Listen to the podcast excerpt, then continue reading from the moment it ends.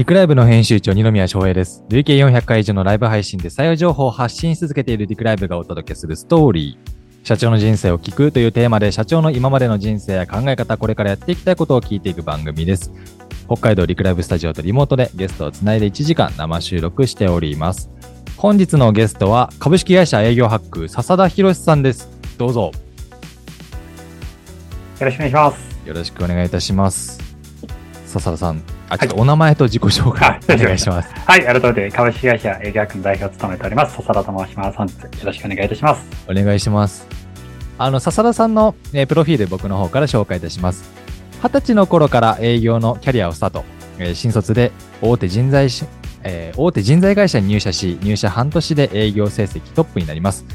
メガベンチャーに転職した後、営業フリーランスとして独立。独立後は営業代行会社、えー営業代行事業、コンサルティング事業で営業支援を100社以上実施しています。2018年4月、営業の悩みをゼロにするというミッションを掲げ、株式会社営業ハックを創立。営業コミュニティの運営も行い、これまで累計200人を超える営業職の支援を行っています。2022年には日本最大級の営業の大会第6回 S1 グランプリにて最終決戦で満票を獲得し優勝者となっております。ということで今日はよろしくお願いいたします。お願いいたします。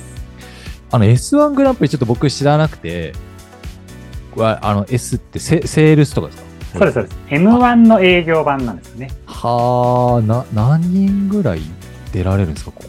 えっ、と、東の東京100人近く応募があったらしくて、で、本戦には6人。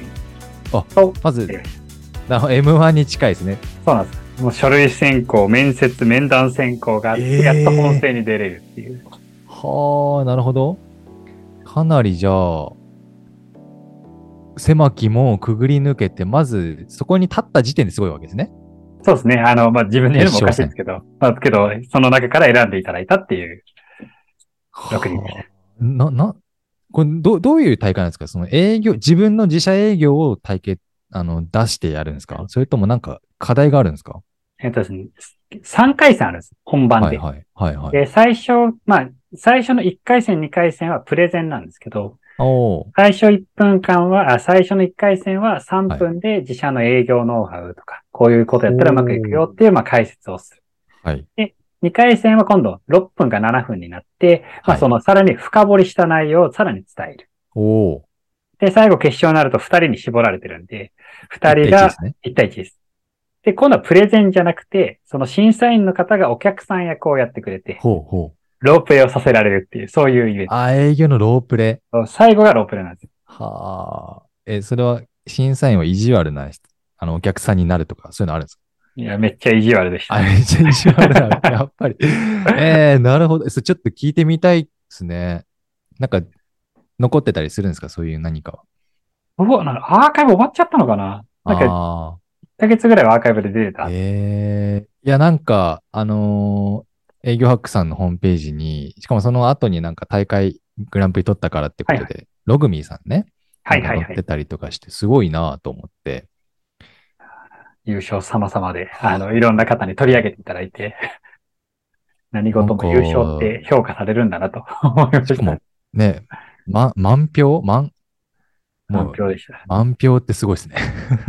本当 M1 と一緒なんで、審査員の方が選んで、それがパッパッパッって感じ。うわ、あー、すごい。全部、笹田博士と、掲げていただけたので。笹田、笹田、笹田、笹田。そう、そうです。えー。ってことは、もう、まあ、実質日本一みたいなもんですね。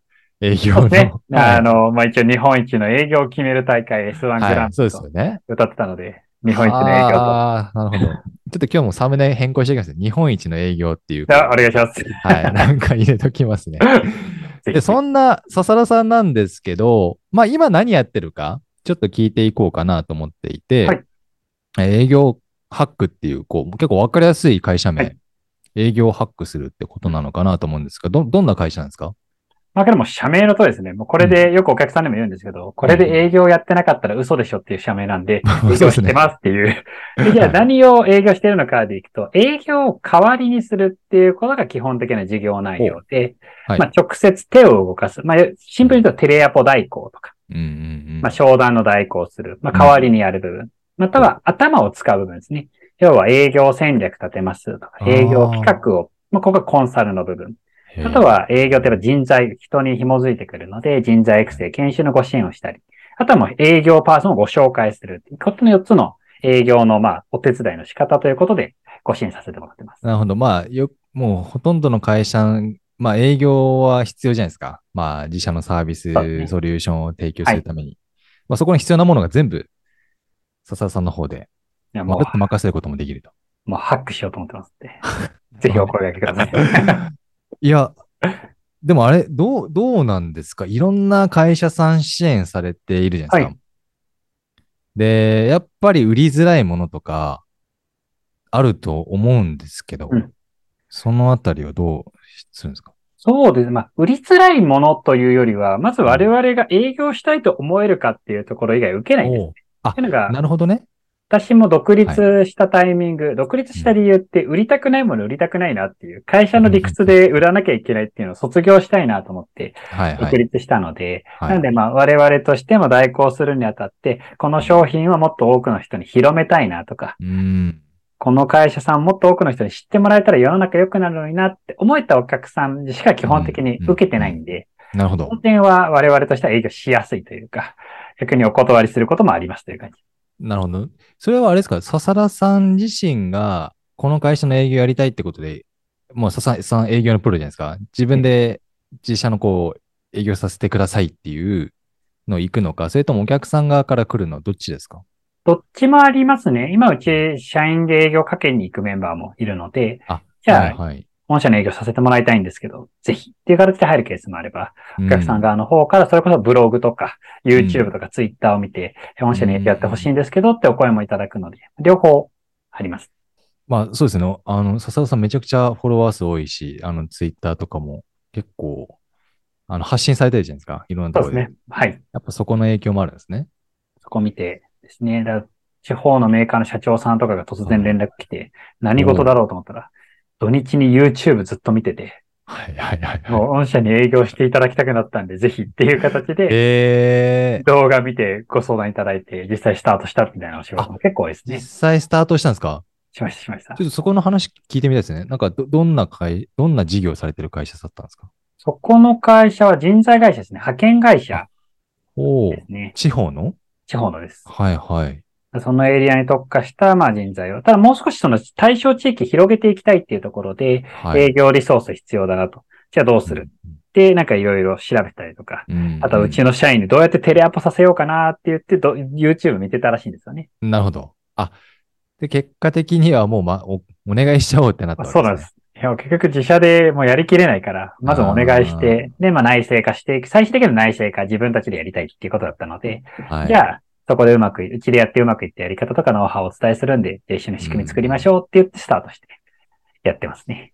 そこの、まあ、おいまあ今は言えると思うんであれですけど、そこの会社さんのやサービス事業は、やっぱ営業したくなりましたか？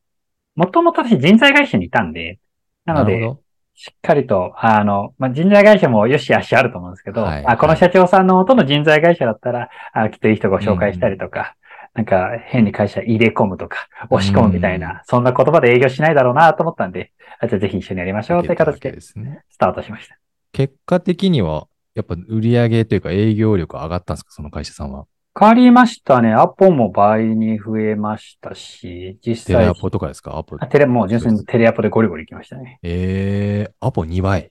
アポにも。まあ、もともと自分たちで身内の狭いところでやってたところを広げていきたいところだったので、うんうん。なんか営業の方から、いや、ちょっとアポ取りすぎなんで大変なんですっていう、まあ、嬉しいクレームをいただきました。い一番いいクレームじゃないですか、営業としては。はい。そんな取れたんですか？へえ。ただきましたね。構テレアポって率って例えば1%とか、はいはいはい。パーみたいな世界じゃないですか。こう 0. 何パーみたいな。笹田さんがやると何パーぐらいまあ、ものによるかもしれないですけど。さっきの派遣会社さんだと8%、10%切るぐらい、ん？テレアポで？テレアポですごいっすね。いけましたね。10%は聞いたことないですよ、あんま。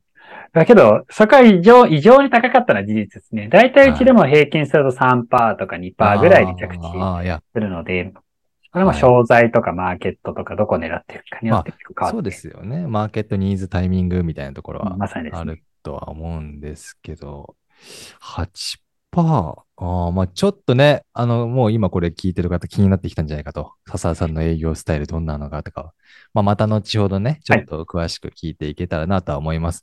はい、で、笹田さんちょっと、まあそんな、今笹田さんがやっているのが営業ハックの、まあ、社長なんですけれども、はい、まあそこに行き着くまでをちょっと聞いていこうかなと。うん、で、新卒入社したのが大手の人材会社。はい。はい、今ちらっと出てましたけれど、ここはなぜ？もともとは、実は二十歳から営業やってたんですよね。はいはい。で、まあ、結果営業しかないっていうのが私の営業のキャリア選択だったんですけど、もともとちょっと昔の話なの大学の時は、大学入った時は野球部の監督になりたかったんですね。おー、全然違いますね、今と。はい。なんで、野球部のか、まあ、ずっと、ずっと野球部だったんで、野球部の監督になりたいな、で、監督になるものだと思って大学生活過ごしていて、うん、うん。けど、なんか、だんだん野球への熱が冷めてたんですよ。徐々に。もう、監督ならなくねって思って、まあ、教員、教育実習とか行くか行かないかの判断が大学3年生になるタイミングだったんで、はいうんうん、本当に先生になるのか、それとも違う道を歩むのか。先生イメージ持てないから、じゃあ社会人になろう。会社員になろう。うん、で、会社員になる。何ができる？いや、文系だし。うん、ウェブもそんな強くないし。営業しかねえなっていう形で消去法で営業になった。っていうのが私の実は営業のキャリアのスタートなんですよね。なるほどね。で、その大学生の時からインターンシップでいろんな会社の営業を手伝わせてもらって、で、その中で、まあ、そこでなんとか営業の自力はついたなと。うん、じゃあ、この営業を身につけた力を一番うまく活かして、まあ、最終的に独立したりとか、事業を起こしたりとか、できるところってどこだろう？そういう選択軸の中で最後たどり着いたのがここだったっていうのが、この会社を選んだ理由ですね。大手の人材会社って、社名は明かせないですか？あ、あの、総合キャリアオプションという会社に。なるほど。そうかな。今、社名変わったかもしれない。社名変わってますかね？で、そこでゴリゴリ営業スタートして、半年で営業成績トップって書いてるんですけど、これ、会社全体ですか？会社全体で、新卒同期とかじゃなく、もう純粋に社内の中で表彰いただいて。社内、入社半年の新卒の子が、成績トップって異常なことだと思うんですけど。あの、新卒研修すっ飛ばしてテレアポさせてもらってたんで。やんなくていいっすって言ったんですか？それを。あ、えっと、ちゃんと受けたんですよ。ちゃんと受けたんですけど、はい、先輩、あの、私、大学生の頃からずっとテレアポやってたんで、一回やらせてくださいって言って。はいはいはい、はい。で、名刺もらって、かけて、アポ取れちゃった。すごだ初日から電話かけたらアポが取れて、で、その取れたアポイント、これはラッキーパンチなんですけど、取れたアポイントで初めて訪問したところが受注くれたんです。やばいですね。100発100中の。当たったんです。100%受注。派遣だったんで、人一人ご紹介するみたいなところが、はい、なんとそこ二人も紹介させてくれて、二人入社になった。えー、そうすると、もう最初からお客さん抱えてる状態でスタートできたんで、なんで、なんか研修とかやってる場合じゃなくて、いや、私ちょっとお客さん先行かなきゃいけないんで行ってきますっていう。一、人だけちょっとおかしいじゃないですか。理屈通っちゃったんですよね。なるほどね。最短でアポ取って最短で受注いただいて、結果もお客さん担当してるからっていうことでもどんどんいろんなとこ回らせてもらって。その結果、あの、ありがたいことに営業ではトップになれた。なんかあれですね、同期から嫌われなかったですか？どう、あ、けどもともと結構内定者時代からコミュニケーション取ったりとか、社内インターンとかがあったんで、いやもう、で、宣言してたんですね。営業で私トップになるために入社しますんで、っていうのはみんなにも言ってたし、会社にも言ってたんで、まあ、実現できたっていうところでは嫌われずに、あの、むしろ営業の相談もらったりとかしてましたね。すげえなみたいな感じですか。まあ、おこがましいですが、そういうふうに思ってもらえてたんじゃないかなと。えー、いや、まあ、単純にすごいですし、で、同期の子たちはみんなだから、営業の研修受けるわけですよね。まず言葉遣いとか。あ、けど、それは受けました。結構もう早いタイミングで3月の最終週に缶詰になって、ホテルで研修が、早めにやったんですね。はい。で、内定式が、入社式終わってからは、もう今度各支店に配属になって、OJT と教材を渡されて、ああ、なるほど。それをやるはい。すけど、それは、えっ、と、まあ、すっ飛ばしというか、あの、夜にやるとか、ちょっと空いてる時間を見繕って。なんで、一番研修カリキュラム終わったのが遅かったのは私ですね。あ、逆にね、他のことやってても、てか、仕事してたわけですね。そうです、そうです。編集とかじゃなくて。何回かごねたんです。いや、もう受けなくてよくないですか？みたいなこと言ったそられ確かにそうですね。あの、人事から NG が出て、あの、ちゃんと受けなさいということで、あ受講しました。ー。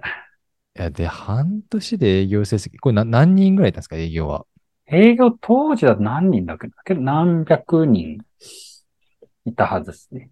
えどれぐらいやればトップになるんですか？どれ、どれぐらいやれば？売り上？げあ、当時でいくと、ポイント制度だったんですよ。はいはいはい売上金額とか受注数とかアポ数いろんなとか、もの全部。いろんなもの合算をしてポイントで出していくので、なんで私社会人その1年目の第3クォーターの時は、その集計係やらせてくれって言って先輩にお願いして仕事取ったんですよね。はい。ほでそうすると、他の人たちの営業数値がリアルタイムで終えるので、う。はいはいはい。一番裏で見えると。そうです、そうです。当時まだあの顧客管理とか営業管理のツールとかまだない時代だったんで、はい結局全部エクセル集計なんですよ。うんうん。なんでいろんな。な視点から集まってくるデータを私が見て、あ、このせ、こいつちょっと追ってきてるからちょっとここのアップ増やそうとか、え来てるな、みたいなところを把握して、あの、確実に勝てるように戦略をと、各国を重ねてったっていう。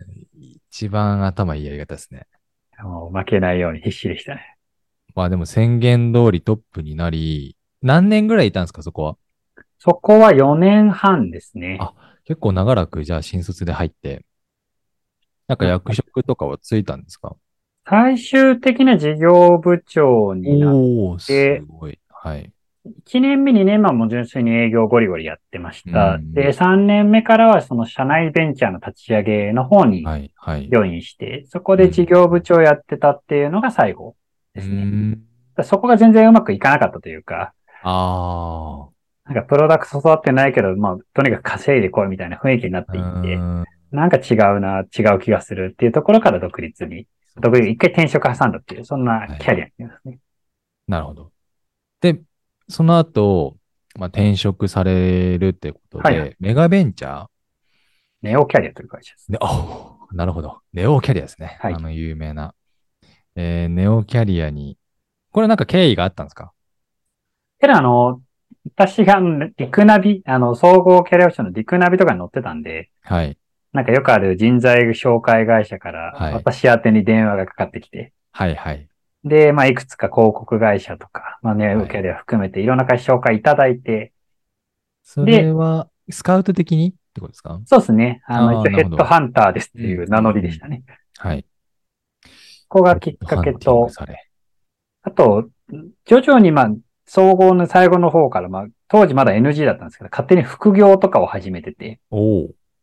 自分でブログ書いたりとか、コンテンツ配信したりとか、ちょっと社内、自分でイベント開いてお金もらったりとか、えーなんで完全に会社的にアウトな人材だったんですけど、いや、でも、それぐらい熱心だったってことですね。うん。そうですね。ただ会社の仕事に熱心じゃなくなり、自分のやりたいことにどんどん 時間と気持ちが行き始めたので まあ、じゃあそれをちゃんと認めてくれる会社に転職しようと思って、転職活動を行って、うんで。それがまたまたまネオキャリアだったんですけど、はいはい。なんか、当時いた会社を比べると、もうちょいキラキラしてるなと。綺麗に営業できるのかなと思ったんですがまあどこも一緒だったな、みたいなところで、あ、そうだったんですか？まあ逃げたじゃないですけども、そちらに行ったという感じですかうね。ん。ネオキャリアは何年ぐらいいらっしゃった？ネオキャリアけど、半、1年いないぐらいですね。あ一瞬じゃないですか。あの、独立というか、あの、副業でやってて、そのタイミングでブログだけじゃなくて、徐々にスタートアップとかベンチャーのはい。営業支援を何社かさせてもらうようになったえで、そっちが結構バンバン売れるようになって、いやー。もう、こっちがっつり手伝ってよって言われて、あじゃなるあ、ほどね。そんなにちょっと未練があるわけでもないんで、いいっすよ、みたいな形で、あの、実はすぐに独立に至ったという感じです。ちょっとあの会社側の気持ちになった時には、笹田さん結構、まあ優秀すぎて扱えない。いや、もう最低な社員だなと。私が社長やってるんで、はい思いますけど、けど一応言い訳をしておくと、はいはい。あ副業してます。うん独立志望です。うんなんでずっといるつもりはありませんっていうことは言ってたんで。レアキャラに転職したときは。そうです。はい。ただ、表に入るなとは思ってたと思うんですけど、まあまあそうですよね。おいおいおいうん多分エージェント系だったら会社もそれなりにちょっと払ってですでもね。らったおい、勘弁してくれよっていう。いや、おいおい、一年いなかったぞ、あいつ、みたいな。ちゃんとあの、売上目標は達成してから辞めてるんで、うん、あの、うんうんそこはご勘弁をということで、あの、去らせていただきました。なるほどね。でも、独立、営業フリー、営業フリーランスってあんまり聞かないかなって、こう、エンジニアのフリーランスとかデザイナーのフリーランスとか、結構ね、業務委託とかありますけど、営業のフリーランスは、その当時からいました？周りにも。いや、私、当時、今はいますけど、当時は私しかいなかったですね。み聞いたことなかったんですよね、あんまり。個人で営業やってますって言うと、もうなんかそれだけでキャッチーだったみたいな、そんな時代はありましたね。そうですね、なんか何を販売してるんだろうみたいな、個人で、なんか水なのかなとか。だけど、そういうイメージ多いですよ。なんかそういうイメージちょっとあって、でもあれですね、企業の、その言ってた、えースタートアップとかベンチャー企業の、えーまあ、ハンズオン、なんていうんですかね、営業に張り込んで、まだ純粋に営業マンの代わりするんで、私にいくらかお金くださいみたいな形でえやってましたね。ーちょっと気になるの、それどれぐらいもらうんですか、そういうのって？当時は、けど本当に月の営業活動費5万円くださいってお願いをして、で、あとは成果報酬でインセンティブであ30%くださいって形でやってました。全然いいじゃないですか。企業側からしたら5万円の固定給で、インセ30%なら、まあそうそう営業手数料30%プラス5万円って感じで、当時やってましたね。どれぐらい、その、スタートアップとかだってどれ、どれぐらい売ったんですか？月。月で金額忘れちゃいました。1個のスタートアップはその会社の売り上げの半、6割ぐらい私が売ってたとか、まあまあ、で、で営業の方が、はい。よく役員の人が、まあ一緒に営業してますとか、なるほどね。はいはい。レベルだったんで、うんじゃあ、私頑張りますねって言って、なんか本菓子で売り上げ、ほぼほぼ私ですみたいな。えー、で、そこの会社さんは今でも活躍されてるんですか？今もう事業上としてあの売却しました。あさすがですね。あーじゃあもう市場的には認められたってところで、どこまで行ったと？いい額売れたって言ってましたね。ただ、業務委託なんで私そこの恩恵は全く受けないですけど、まあまあ、その時のショットで入ってくるしかないってことですもんね。事業成長には貢献できたのかなと。なんかその、一つのサービスにフルコミットするよりも、やっぱこう、いろんな会社さんの営業をやる方が性に合ってたんですか？当時だとそうですね、なんかプロダクト作るみたいなところに対してはちょっと弱かったというか、私がそこの能力なかったみたいなところはあったなとは思っていて、実際あのそのフリーランスでやってたタイミングは、もう一度実はイノベーションハックっていう会社の COO を兼務してたんですよ。おー、はいはいはいで。そこではプロダクト作りみたいなこともやったんですけど、結局そのスタートアップは3年か4年で閉じちゃったんで、うんうんうんうん。なので、もう結局私は、まあ、良いまた、01で作るよりは、ね一定のお客さんがいたりとか、もっと広げていくっていう方がうん価値発揮できるのかなっていうふうに立って、で、今の営業ハックになったって感じですね。ど。そういうことですか。で、何年ぐらいフリーでやられてたんですかね？フリーで、まあ、法人化してもほぼ一人でやってた時期も入れるとはいはい7年、あ、5年、そうですね、6年、7年ぐらいね。7年ぐらいじゃいろんな会社の営業支援しながら営業代行したり、あ、と。営業の戦略考えたりとか。研修させてもらったりとか。当時本当に名刺、まだ訪問営業中心だったんで、はい。名刺ケースになんかいろん、20種類ぐらいの名刺があって、1日5商談あると使う名刺全部違うみたいな、なんかそんな生活してました。もう名刺ケース変えないといけないレベルですね。そうです。はい。入んないですもんね。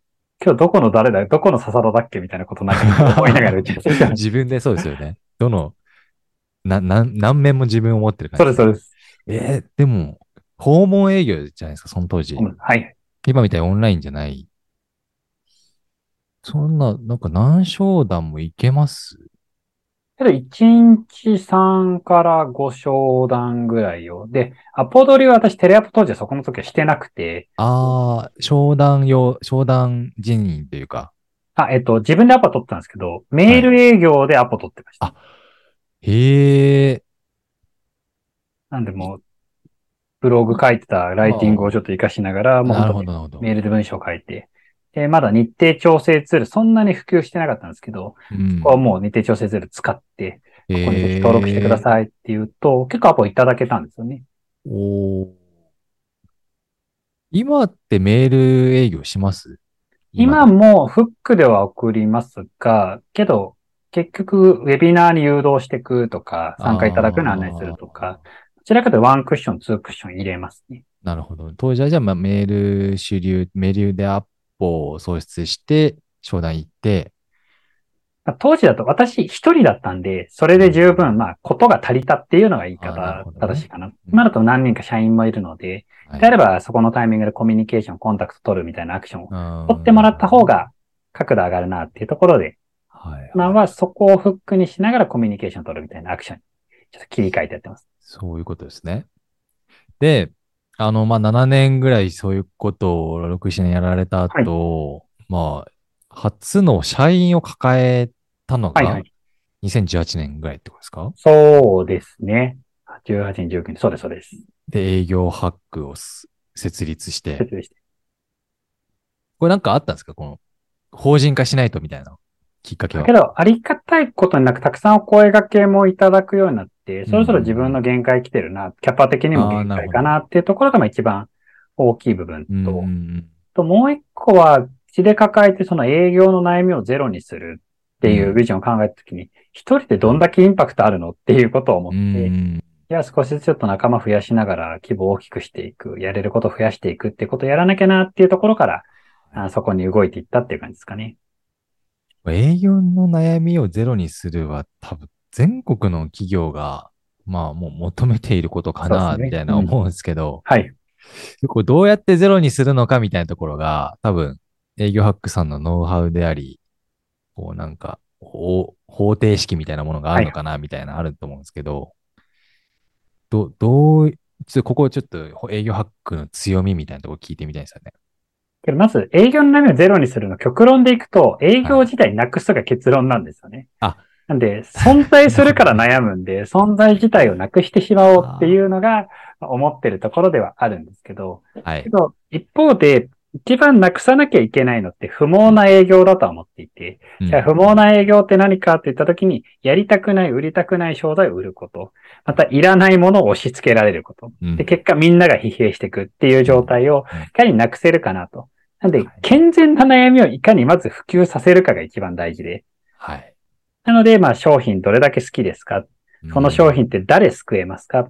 じゃあそれを伝えるためにどんな言葉を選びますか？っていう当たり前なことを最後丁寧にやりきりましょうだけなんですよはね。い。はい。なんはい。でよく、じゃあ隠れた裏技ありますかとか、必殺技ありますかって言われるんですけど、ほとんどのお客さんがテクニックで売られたいって絶対思ってなくて、確かに。この人から買いたいとか、あこの人がこれだけ熱く語ってくれるんだったらお願いしてみようかなっていう、うんこれだけの便利な時代になっても最後人にお願いするので、うん。なので、最低限やらなければいけないコミュニケーションとしての営業としてのマナーを守って、あとはちゃんと相手と会話する、その環境をいかに作れるかっていうことが今うちでご支援している内容ですし、まあ強みとはちょっとずれちゃうんですけど、そういう思いを持ちながら営業しているのが我々であるというところでご依頼、ご相談いただいている感じですね。なるほどね。でも営業しなくても売れるがまあ最終ゴールだとしたら、まあいつかは営業ハックさんはもう仕事なくなる。なくならないとは思ってて、っていうのがはい営業の役割定義が変わると思ってるんですよね。なるほどね。売るっていうことをゴールにするともいらないっていうことでいいと思うんですけど、うん。より有意義に使ってもらうとか、うん。また違った使い方を提案するであったりとか、そういった、まあ、要は最近の営業の分業体制でいけば、マーケ、インサイドセールス、フィールドセールス、カスタマーサクセス。これ全部営業だよねっていう捉え方をしているときにな、るほどね。はい。カスタマーサクセスの重要度が今世の中的にも上がっている。うんお客様がやってほしいことも売り込まれたい、アポ取られたいじゃなくて、喜びや満足が欲しいはずなんで、はいそこに集中する営業職っていうのが最終的なゴールというか、あるべき姿かなとは思ってうんうんうん。やっぱこうカスタマーサクセスの流れっていうのはき来てるんですね。そもそもそうですね。なので、まあ、この人口も環境も景景気も、うん。まあ、よろしくないご時世の中で、はい。まあ、まず、売上とか利益的な、経営的な目線で見れば、うん。やっぱり、一人のお客さん、一社のお客さんからどれだけまあうん、長く太くお金いただけるかっていうことは考えなきゃいけないですし、うんうんまた商品サービスもどんどん乱立してるじゃないですか。はい。似たような商品で、まあ、わかりやすい例でいけばカメラがスマホに侵食されるみたいなことが、これ全業種で起こってくるはずなので、はい。はい。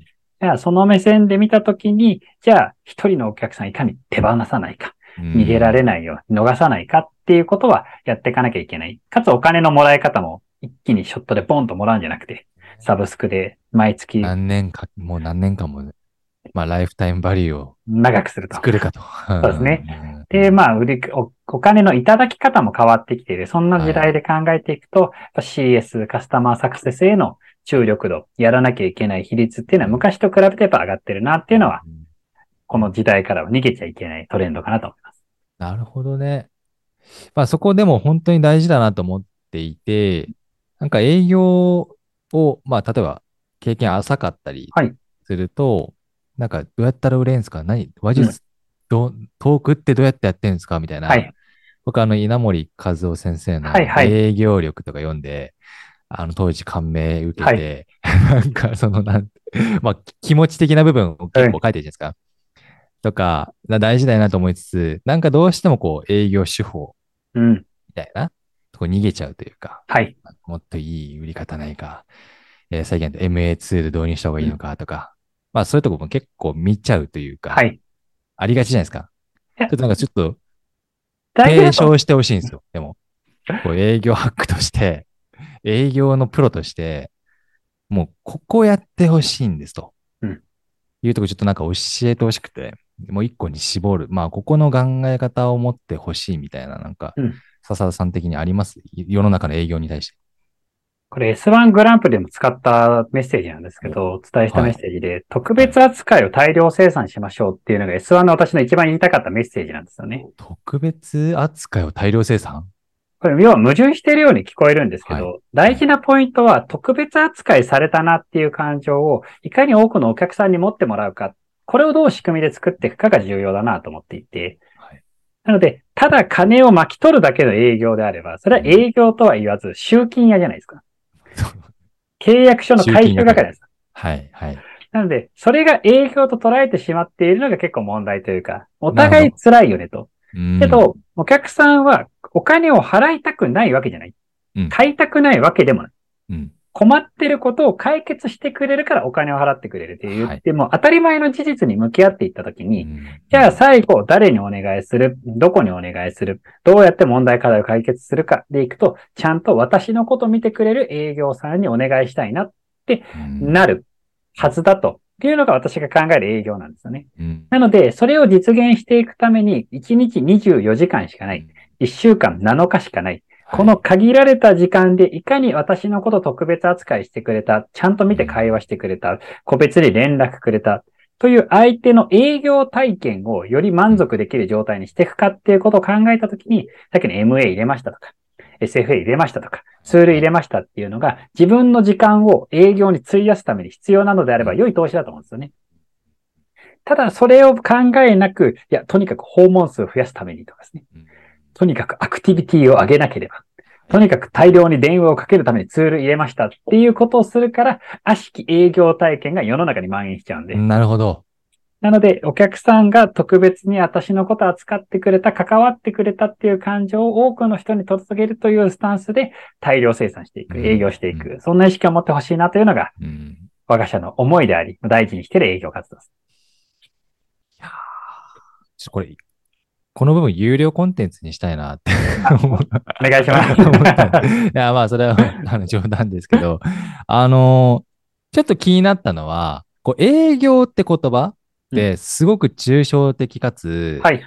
えー深い意味だなと思っていて、結構、あのうちの会社もやったことあるけど、まあ言い方変える？こう営業っていう肩書きじゃなく、セはいールスプランナーとか、アカウントプランナー、えーコンサルタントとか、まあいろいろあると思うんですけど、それについては、なんかどう思います？営業ハックって営業をつけてるわけじゃないですか。はいはい。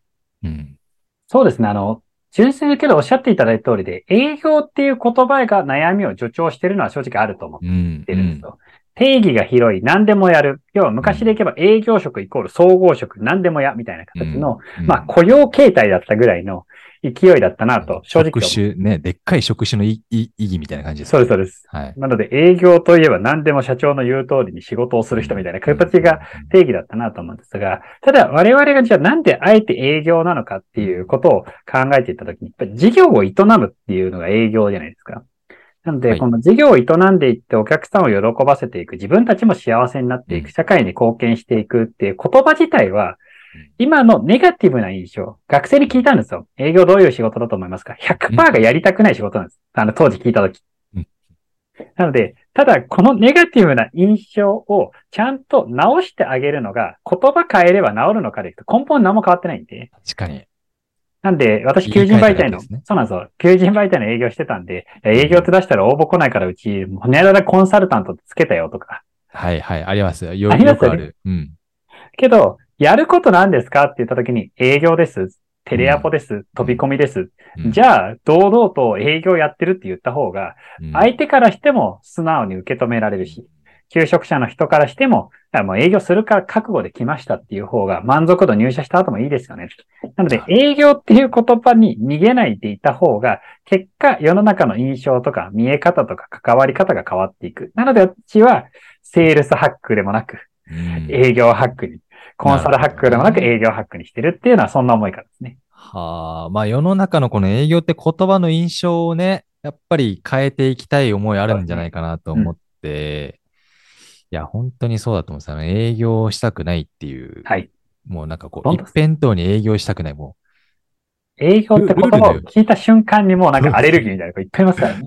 そう、あれ、いや、営業嫌なんです。うん、総合職ならいいんですけど、いや、一緒だけどね、みたいな。一緒だけど、いやー、なるほどね。これ日本のね、この営業スタイル、営業って言葉、なんかね、なんかどうな、どうにかなんないかなとは思いますけど、うん、まあでも今の話聞いたら、やっぱただただ、あの、お客様のために、この必要とされるものをちゃんと届けきるみたいな。うん、で、しかもずっとそれを伴走する。はい。だからすごい広いですよね、本当の意味が。そうですね。営業のね。いや、これでも、僕もそうでしたけど、こう、売りたくないものを売るイコール営業みたいなのがあって、はいはい。売りたいものでも営業って嫌だなって思うこともあったんですけど、うん、はいはい。呪呪文のように唱え、でも隣になんか笹田さんがいたら、うん、あ、営業ってこういうことだよ。大丈夫。あの、こういうふうにやって、こういうふうにやっていこうみたいに言われたら、多分気持ち的にすごく救われると思うんですけど、はいはい。なんね、こう、やっ難しいっすねっていう。うん、数字を追わないといけないみたいな。うん、家電件数今日何件みたいな。うん、やっちゃってたな。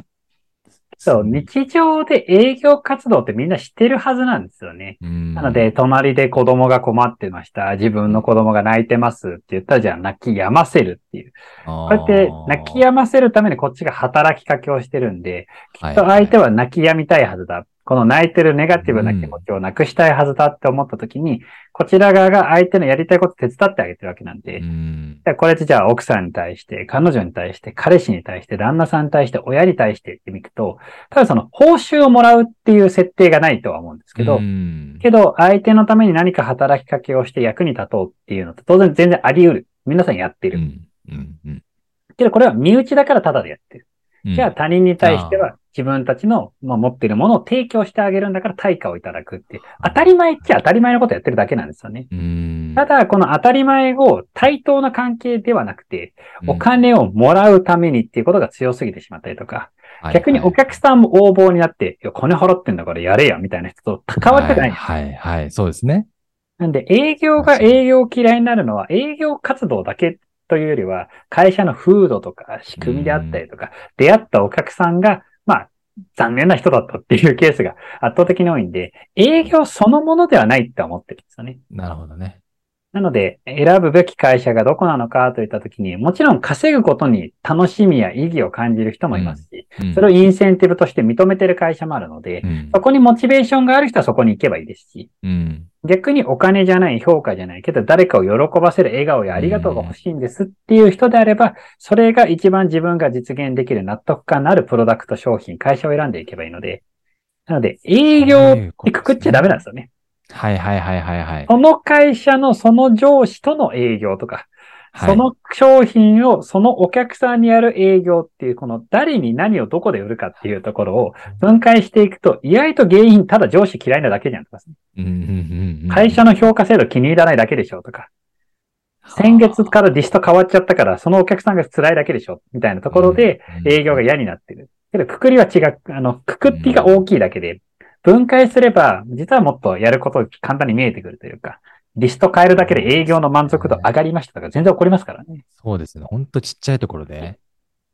でもあれですね、営業、もし、まあ営業のキャリアを読んでる人が転職するって言った時に気をつけないといけないの、今の話ちょっと見えたんですけど、うんやっぱこう、営業職で転職するっていうより、自分の売りたい、まあ、いいと思うはい会社、サービスを持ってるところにやっぱ転職すべきですよねっていあう。、絶対そうですね。うん。で、それがたまたま売るという役割、顧客にカスタマーサクセスとして貢献する役割を与えられたっていうだけなので、あくまで営業ってただの役割じゃないですか。うんので、その役割をやりたいとか、よくある成長したいとか、もちろん成長したいっていう欲、願望はもちろん大事なんですけど、はい。けど成長することを目的にするよりも、うんまず、はこのプロダクト、この商品、助けたい世界観の共感があるかっていうところの方が、営業における幸福度は絶対高いんで、そう、そこ見つけないとですね。そうですね。一番は。うん。まあ、あとちょっと聞いてみたかったのが、よくはいあの、最近、あのーまあ、YouTube とかいろんなところ、えーた、他のメディアさんとかもそうなんですけど、結構、キーエンス営はいはい業トップでしたみたいな人よく見かけるんですけど、はい。笹田さんから見て、キーエンスの営業ってそんなすごいん？僕あんま分かってなくて、キーエンスがどういうものなのか。けどあの、やっぱスピード感とか仕組み、ルールでっていうところで、キーエンスの営業がすごいんじゃなく、キーエンスの営業の仕組みがすごいっていうのが正しい見方かなはいと思ってます。ただ一方でその仕組みにちゃんとついてこれる。うん。営業の方々なので、当然トップセールスとして成果出しました、やってました、発信してますっていうことに対しての納得感も当然うんありますし、まあそういった思いを持って動かれてると思うので、うんただ営業の成長において一番大事なことってやっぱ環境。これビジネスパーソン全般におけることだと思うんですけど、はい。やっぱ成長できる環境があるかないか、そこがキーエンスは非常に長けてた。結結果もみんなついてきたっていうのが、まあはいキーエンスの凄さ、良さ、強さっていうところかなと思います。だからそこの仕組み、環境、ノウハウみたいなところ全部、ちゃんと理解して、うんなぜそのいう仕組みになっているか、ロジック分かれば、はい他で活躍しやすいっていう。あそうです。だから分かりやすい例でいけば、リクルートとか昔そうですよね。あ主体性を持ってといいうところで、。はい。圧倒的当事者意識を持って、みんな動く。じゃあそれなんでできてるのかでいけば、もうそもそも採用からもう30手前で独立企業どんどんしなさいねっていう風土がそうですね。カルチャーでしたね。で、上司、先輩からも、で、何したいの？だから何したいの？みたいなことをどんどん聞かれる。お前はどうしたい？そうですそうですはいはいそういったコミュニケーションや風土、そもそも入ってくるっていうところの仕組みがあって、うんで、さらに評価の制度もそういったところに紐づいてるので、結果、起業家人材がどんどん世に輩出された。はいはいこれがまあ、キーエンスでいくと営業に特化した形でそこが強い。なんかそんなイメージですね。。いやー、そうですか。いや、結構この営業っていう言葉もそうだし、やっぱ世の中のもうほとんど、まあ、全くね、触れ合わない人ももしかしているかもしれないですけど、はい。まあ何かしらこう事業をやったり、うん。えーまあ経営向き合ったり、サはい。ービスやったりするって言ったら営業は絶対ついてくるじゃないですか。うん。だから、まあ今日の話もそうですし、なんか、さ本とか書かないんですか？本は書いてないですね。あ前書いたブログの記事をちょっと Amazon で出したみたいなところは。ああ。でもどっちかというとあれか、YouTube とかそういう発信をしながら知ってほしいみたいな活動の。ですね。まあ、なんかう、んたまたまそういった本のお声がまだかかっていないのでっていうのもありますけど。紹介してますね。ありがとうございますの会社を。ありがとうございます。すごくいい本になりそうだな、みたいな、本当思って、いや、しかなんかその本質ですよね、営業の。うんうん。よくその手法的にね、はい。うん、やりますみたいなところあるけど。でも、とはいえ、僕、あの、笹田さんと、あの、話をする前に、はいうちの、えーメンバーも笹田さんと一回話をしていて、はいはあの、話を聞いてくれたと、リクライブの。って言ったときに、その、聞く姿勢もそうだし、あと、事前に打ち合わせする前に僕らのことをしっかり調べてきてくれて、あの、いや、動画作ってるんですかって聞かれるんですよ、僕らやっぱり基本。な、んメディアなんですか？ど動画なんですか？な、何ですかって。で、その時確か笹田さんが僕らに言ってくれた言葉が、あの、一発撮りでさ、あの、台本なしっていうのがミソですよね、みたいな。もうなんかすごいそう、本質から話してくれたっていうのが、すごいなんか、こっちも話したくなるし、うんえー笹田さんの話聞きたくなるし、そんな風に見てくれてるっていう、なんかそう、すごいなと思ったんですよね。その結構手法的なものもしっかりやっぱりあるんじゃないかなと思ってて。はいはい。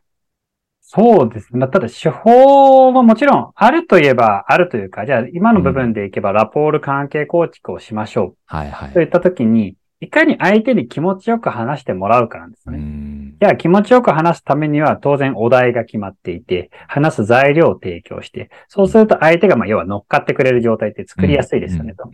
じゃあその場面状態を作るためにやらなきゃいけないことって相手が一番大事にしていることと、相手が普段から使っている言葉、この二つをもとに自分が相手に対して感じていること、感じたことを伝えてあげると、相手って言いたくなるじゃないですか。いや、言いたくなる。本当に。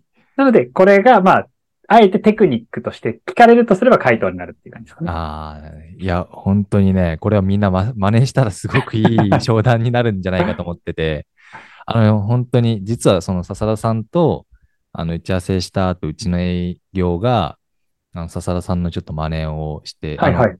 今日も立ってます？もしかして。立ってます、立ってます。そうなんですよ。これ今、あの、ポッドキャスト聞いてる方はわかんないかもしれないですけど、映像で見てる方は、笹田さん今、立ってスタンディング状態で動いてるから、こう、なんて言うんだろう。動きが大きいんですよね、こう。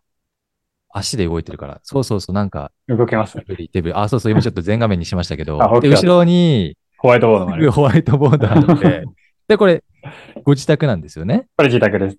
会社。いや、なんか、なんかそうもそれそうだし、あの、あパソコンの周りになんかさらにパソコンとか置いてるんですか？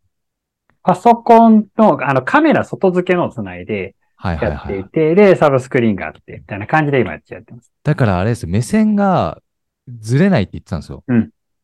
あ目線はね、ず合わせるようにしてるそう、。ずっとカメラになってるんで、普通営業って言ったら、まあ、僕今ちょっと別のカメラでやってるんであれですけど、こうなんて言うんだろう。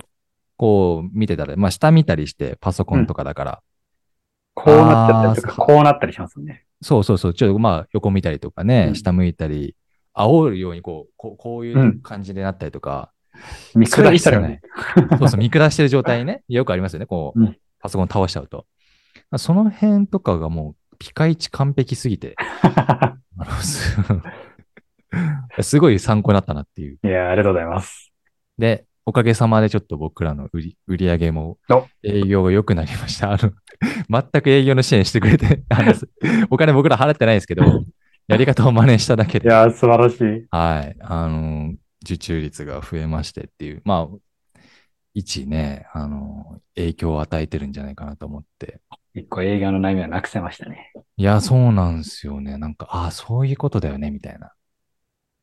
ぜひね、だから、浅田さんのなんか YouTube もそうだし、何かやっぱ見て皆さんも学びに変えていけるんじゃないかなと思ったりしてましたね。ありがとうございます。